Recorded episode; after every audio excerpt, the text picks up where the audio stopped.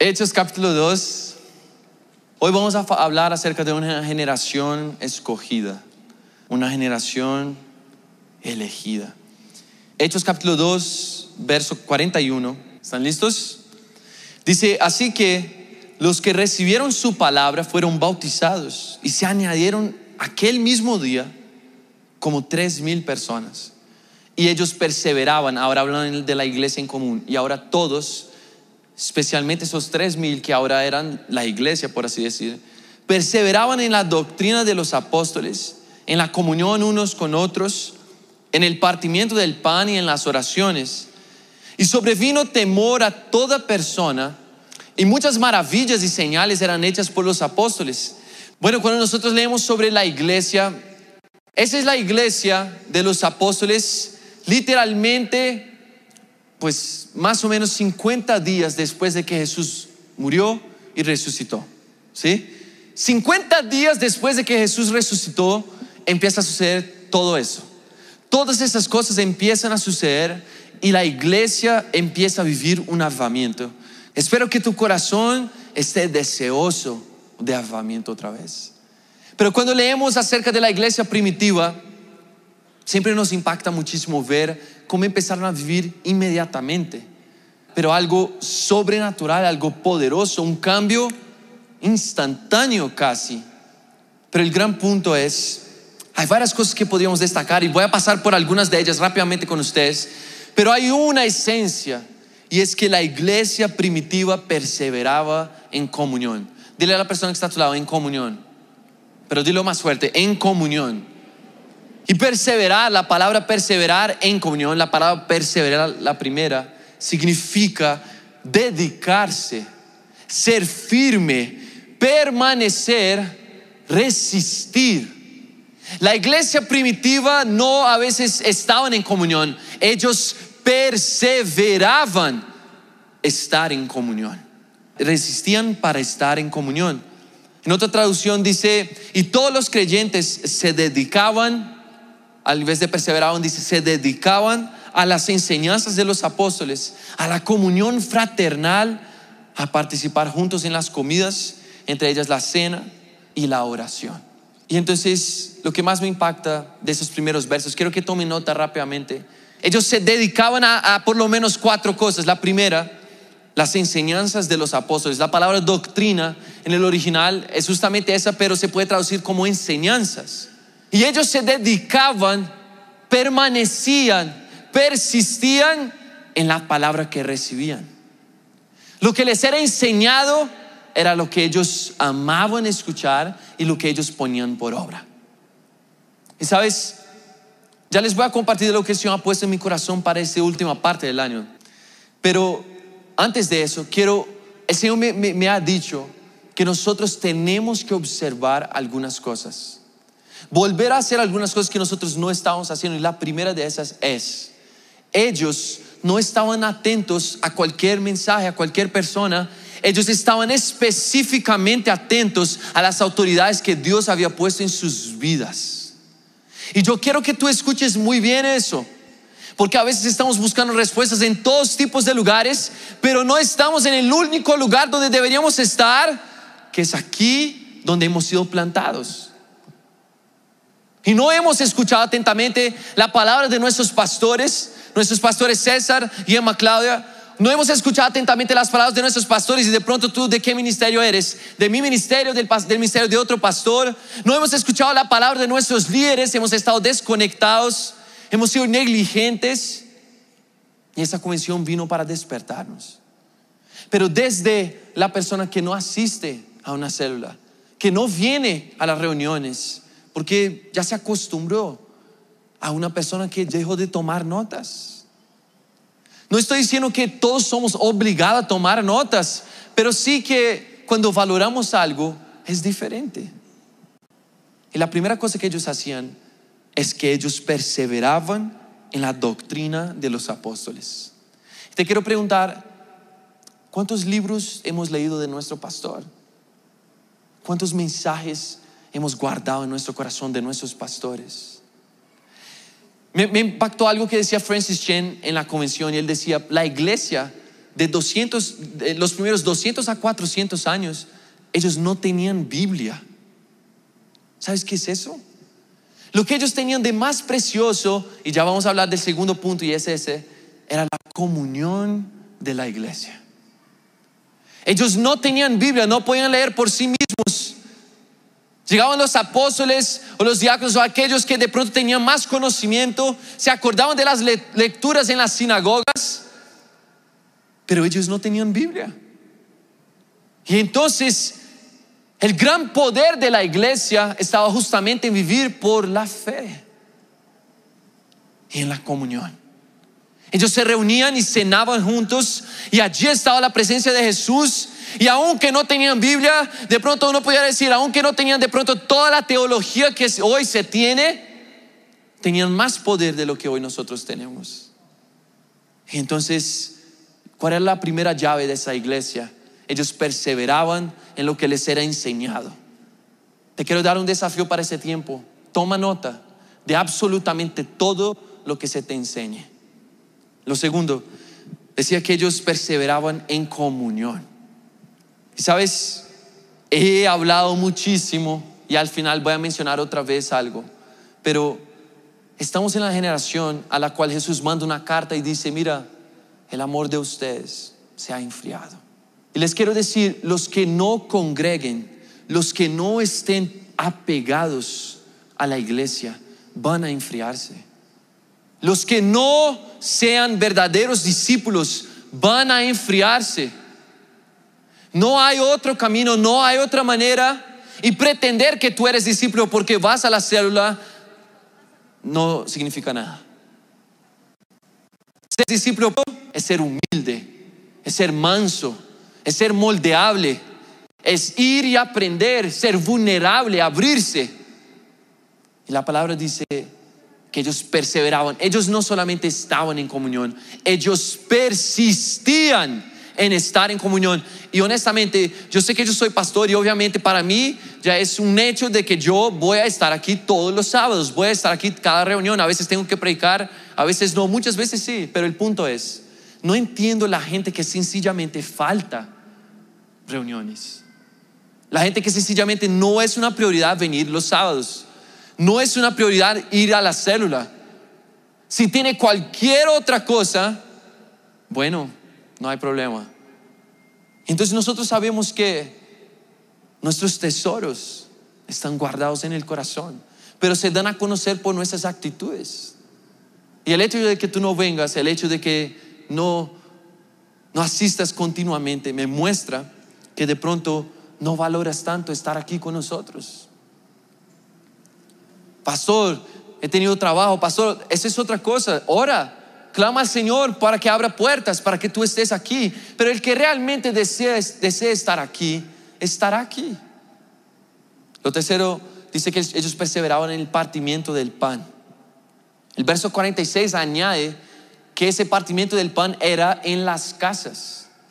Y sí, nosotros estamos hablando sobre la comunión en las casas, lo que nosotros hemos llamado como células. Es muy claro que la iglesia primitiva sobrevivía de dos tipos de comunión. La comunión que ellos tenían en el templo, mientras oraban juntos, mientras se predicaba la palabra, o la comunión que ellos tenían en, las casas. Y allí partían el pan, allí cenaban, tomaban incluso la santa cena juntos. Y el punto es, hemos dejado de partir el pan juntos, tanto de la palabra como de la Santa Cena. Y eso habla de esa relación, de esa vulnerabilidad que necesitamos tener otra vez con nuestros líderes, entre nosotros como, como, como hermanos en Cristo. Estamos todos caminando hacia una misma meta, pero necesitamos despertar. Y por último, para seguir, las oraciones. Ellos perseveraban en oraciones. Los judíos tenían la tradición de orar algunas veces al día, dos, tres veces al día. Y los primeros cristianos, obviamente siendo judíos también, enseguida vienen los gentiles, pero los primeros conservaron esa misma tradición de orar continuamente en el templo, así como la iglesia cristiana tiene esa misma tradición en los días actuales. Pero el punto es, ¿Cómo está tu vida de oración? ¿Y cómo está la vida de oración de, de Somos Uno? De tu célula. Son cuatro fundamentos. Las enseñanzas de los apóstoles, de los pastores, la comunión entre unos y otros, el partir del pan, el partimiento del pan en las casas y lo último, las oraciones. Nosotros necesitamos ser conocidos por esas cuatro cosas. Y hay más que yo podría hablar acerca de este texto, pero quisiera de pronto seguir, pasar adelante un poquito con ustedes. Y sabes, dentro de ese contexto de la iglesia primitiva, el Señor empieza a levantar a grandes hombres y mujeres de Dios. Personas que hicieron la diferencia y donde pasaban ellos plantaban iglesias en las casas. Hay un hombre que abre su casa, un centurión, y es allá donde por primera vez desciende el Espíritu Santo sobre personas de otras naciones, que no tenían la misma fe, que no esperaban de la misma manera. Y desciende el poder de Dios sobre una casa y una familia entera. Y sabes, estamos creyendo que ese es el tiempo en que el Señor va otra vez a abrir las puertas de las casas, abrir las universidades, abrir los colegios, abrir la ciudad para que nosotros podamos entrar como el ejército de Dios a conquistar esa ciudad. Es por eso que me gustaría salir un poquito de ese contexto y volver un poco en la historia. Y vamos al libro de Números, capítulo 13, verso 23 dice, bueno, ¿cuál es el contexto? El pueblo apenas había salido de Egipto después de 400 años de esclavitud. Eso significa que no solo habían estado en esclavitud por un tiempo, sino que llevaban generaciones en esclavitud. Una, una generación que vive en esclavitud empieza a pensar como esclavo. Pero ya la segunda, la tercera generación, la cuarta generación, la quinta generación, la novena generación en esclavitud no sabe qué es vivir de otra manera no sabe qué es ser libre, no sabe qué es no tener un espíritu de esclavitud. Y entonces Dios envía a Moisés, Moisés llega, libera por la poderosa mano de Dios al pueblo de, Israel de Egipto. Ellos salen y entonces el pueblo recibe una promesa. Moisés recibe una promesa y el Señor le le dice, voy a llevarlos a la tierra que yo tengo para ustedes. Y miren lo que sucede, números 13, verso 23. Y llegaron hasta el arroyo de Escol y de allí cortaron un sarmiento con un racimo de uvas, el cual trajeron dos en un palo, y de las granadas y de los higos. Y se llamó aquel lugar el valle de Escol por el racimo que cortaron de allí los hijos de Israel y volvieron de reconocer la tierra al fin de 40 días al fin de 40 días. Verso 26. Y anduvieron y vinieron a Moisés y Aarón y a toda la congregación de los hijos de Israel en el desierto de, Parán, en Cádiz, y dieron la información a ellos y a toda la congregación y les mostraron el fruto de la tierra. Y les contaron diciendo, nosotros llegamos a la tierra a la cual nos enviaste, la que ciertamente fluye leche y miel, y este es el fruto de ella. Mas el pueblo que habita aquella tierra es fuerte y las ciudades muy grandes y fortificadas. Y también vimos allí a los hijos de Anac, que son los gigantes. Y por último, ellos terminan en el verso 32. Y hablaron mal entre los hijos de Israel de la tierra que habían reconocido, diciendo, la tierra por donde pasamos para reconocerla es tierra que traga a sus moradores, y todo el pueblo que vimos en medio de ella son hombres de grande estatura, y éramos nosotros, a nuestro parecer, como langostas y así les parecíamos a ellos. Y saben, lo que el Señor me decía es que de cierta manera en los últimos años nosotros dejamos huérfanas las universidades, quedaron huérfanos los colegios, quedó huérfana nuestra ciudad por nuestro abandono y por nuestro temor. Es interesante porque en el lenguaje de ellos ellos mismos construyeron el gigante al que temían. Ellos mismos con sus palabras fueron los que hicieron nacer un gigante que no existía. Porque ellos dicen, mas el pueblo que habita, habita allá es fuerte y las ciudades muy grandes y fortificadas. Y decían, la tierra por donde pasamos es tierra que traga a sus moradores. Y todo el pueblo que vimos en medio de ella son hombres de grande estatura y éramos nosotros, a nuestro parecer y al parecer de ellos, como langostas. Como ellos sabían que parecían langostas al parecer de ellos? Sino que eso estaba en sus propios corazones. Y saben, lo que más me impacta, y yo quiero que tú entiendas eso conmigo, y, ya enseguida voy a terminar. Vamos a leer algunos textos más, pero esa es la esencia y quiero que la, percibas. Es que 40 años después, ¿qué, ¿qué sucede aquí? El pueblo se revela en contra del Señor, ¿sí o no? Entonces Dios dice, ya no van a entrar en esa tierra. Y ellos pasan 40 años en el desierto sin hacer nada. 40 años después, ellos conquistan esa misma tierra. Solo que no eran los mismos. Porque Dios hizo que se murieran todos los que fueron rebeldes y nació un nuevo pueblo. Los niños de esa época que no tomaron decisión de no ir y, no, rebelarse, crecieron y ahora ellos, 40 años después, conquistan la misma tierra que era imposible para la generación anterior. Y lo que quiero que entiendan es, ¿qué fue lo que cambió? ¿Cambió la tierra que fue conquistada? No. ¿Cambió el pueblo que perdió las batallas para el pueblo de Israel. No, ellos no cambiaron, fueron los mismos pueblos. Pero ellos decían que ellos eran gigantes, que eran casi sobrehumanos. ¿Qué cambió? Cambió la generación que conquistó. Ahora lo que te quiero decir es, o tú cambias tu corazón, o tú cambias tu mentalidad, o serás desechado por el Señor. ¿Sabes? Es que no, no, entendemos. Pensamos que hay una categoría de cristiano que queda aquí en la mitad y dice, bueno, yo no hago mucho, pero tampoco recibo mucho de Dios, yo solo quiero mi salvación. Yo solo quiero mi salvación, yo solo quiero estar bien. ¿Puedo solo estar bien? No, no puedes, no existe. Eso no existe.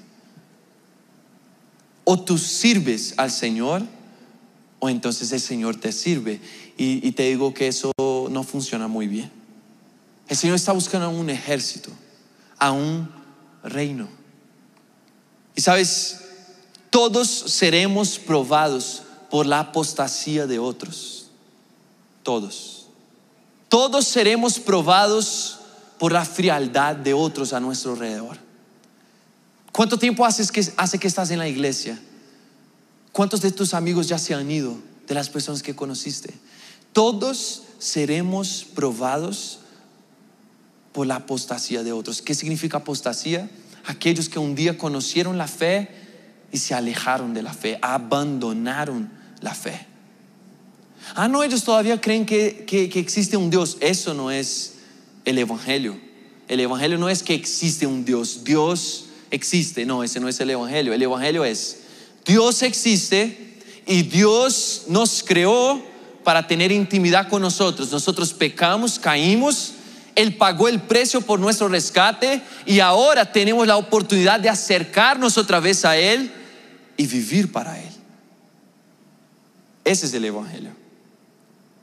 Entonces, todos nosotros en algún momento, pastores, discípulos, líderes, cristianos, de venir y sentar en la silla, todos seremos probados por la apostasía de otros.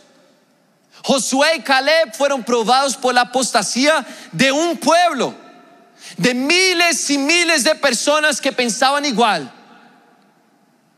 Pero la palabra dice que ellos rasgaron sus ropas y clamaron a Dios, solo los dos en toda una nación. No importa si quienes están a tu lado están durmiendo si ellos están desfalleciendo de la fe. No importa, todos seremos probados por la frialdad de ese mundo, la maldad de ese mundo. Y vuelvo y repito lo que he dicho tantas veces, el amor de muchos se enfriará.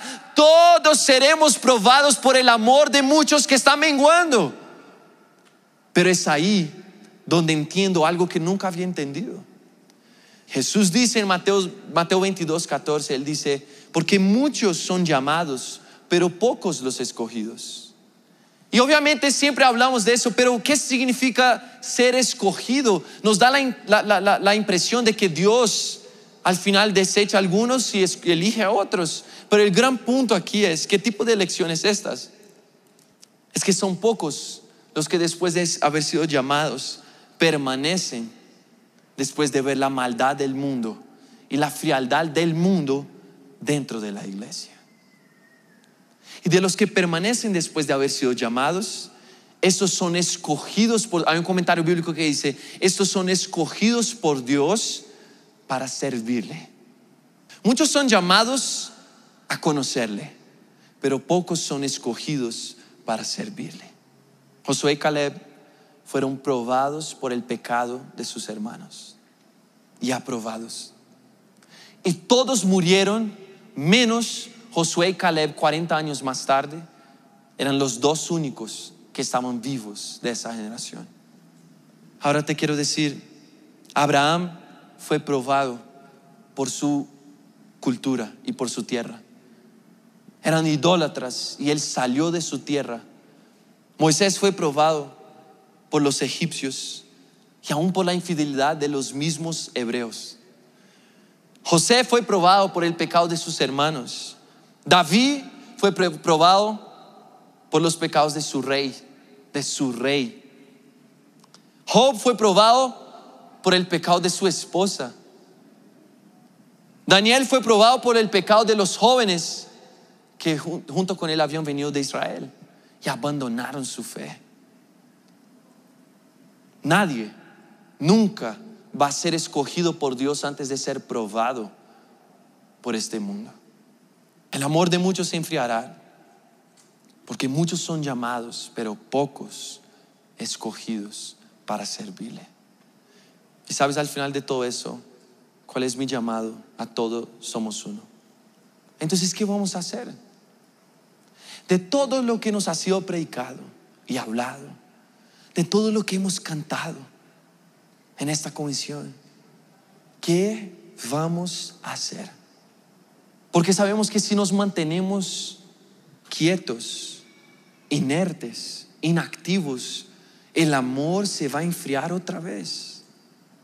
Pero ¿y si nos disponemos a luchar por el Señor? Porque quiero que entiendas muy bien. Todo lo que sigue en la Biblia, después de los cinco primeros libros, seis primeros libros, es a causa de la obediencia también de dos hombres, Josué y Caleb. El hecho de que hoy veamos a Israel como el pueblo escogido de Dios es por la obediencia de Josué y Caleb, también de Abraham, también de Moisés. Pero Dios no, no, no escogió y dijo, no, voy a escoger una etnia específica, un pueblo específico. Dios dijo, voy a escoger a los que me escojan a mí. Y así nació el pueblo de Israel. Y saben, en todo eso, quiero leer el último texto con ustedes. Josué capítulo 1. Josué 1, 2. Dice, mi siervo Moisés ha muerto. Ahora pues, Josué, levántate y pasa este Jordán. Está diciendo, la generación que pecó contra mí murió como yo dije que ellos iban a morir, murieron. El Señor ya ha dicho, el salario del pecado es la muerte. Esa es la paga del pecado. Si no nos arrepentimos de nuestros pecados, si no salimos de esa vida tibia, ya sabemos cuál es nuestro salario. Pero si nos arrepentimos, hay una esperanza. Y entonces él dice, ahora Moisés murió y toda la generación que estuvo con él, Josué, pero escucha lo que te voy a decir. Levántate, dice, levántate y pasa este Jordán, tú y todo este pueblo, a la tierra que yo les doy a los hijos de Israel. Yo os he entregado, como lo había dicho a Moisés, todo lugar que pisare la planta de vuestro pie. Verso 5. Por favor, escuchen este versículo. Nadie te podrá hacer frente en todos los días de tu vida. como estuve con Moisés, aunque el pueblo me desechó, como estuve con Moisés, así estaré contigo. No te dejaré, no te desampararé, solamente esfuérzate y sé valiente. Y saben, Dios ha puesto un desafío en mi corazón para este tiempo. El desafío que el Señor ha puesto en mi corazón es que nosotros volvamos a ser avivados por el Señor. Es que nosotros volvamos a tener sed de conquistar esa ciudad. Es que nosotros volvamos a amar a ser célula, amar predicar el Evangelio, amar tener discípulos y hacer discípulos otra vez. Es que amemos otra vez a los jóvenes que se están perdiendo. Es que por fin mostremos otra vez la luz del reino de Dios. Entonces Josué mandó decir al pueblo, pasar por el medio del campamento y mandar al pueblo diciendo, preparaos, porque dentro de tres días pasaréis el Jordán para entrar a poseer la tierra que Jehová vuestro Dios os da en posesión. Os da en posesión. Y sabes, al final de esos tres días, nosotros vamos a hacer exactamente lo que Dios dijo a Josué. Les comparto y les soy muy sincero cuando estuve estudiando en Brasil en la universidad, yo no fui lo suficientemente osado para hacer lo que Dios me estaba pidiendo. Yo me acuerdo claramente un día, yo entré en la universidad, yo pisé y yo escuché la voz de Dios. No fue audiblemente, fue casi audible, porque era tan real que pareció ser audible, pero no fue audible. Y yo escuché al Señor diciéndome, esfuérzate y sé valiente. Exactamente, yo sabía de qué me estaba diciendo el Señor que yo predicara, que yo empezara un grupo de oración, una célula, y no lo hice. Y con lágrimas me he arrepentido varias veces delante del Señor. Te digo, joven, tú no tienes que pasar por eso. Si estabas pasando, ese es el momento de arrepentir y cambiar tu vida. Yo me acuerdo en el avión cuando nos vinimos a trastear, eh, nos estábamos trasteando a Colombia. Y yo vine llorando, porque sabía que se había terminado una etapa en mi vida y yo no había sido capaz de ser fiel al Señor. La palabra habla de, de tantos hombres que con lágrimas buscaron arrepentimiento y no lo encontraron. No tienes que ser esta generación. No tienes que ser aquellos que serán desechados por el Señor, no porque no nos amó, Él nos amó, porque no fuimos, porque no obedecimos, porque no escuchamos.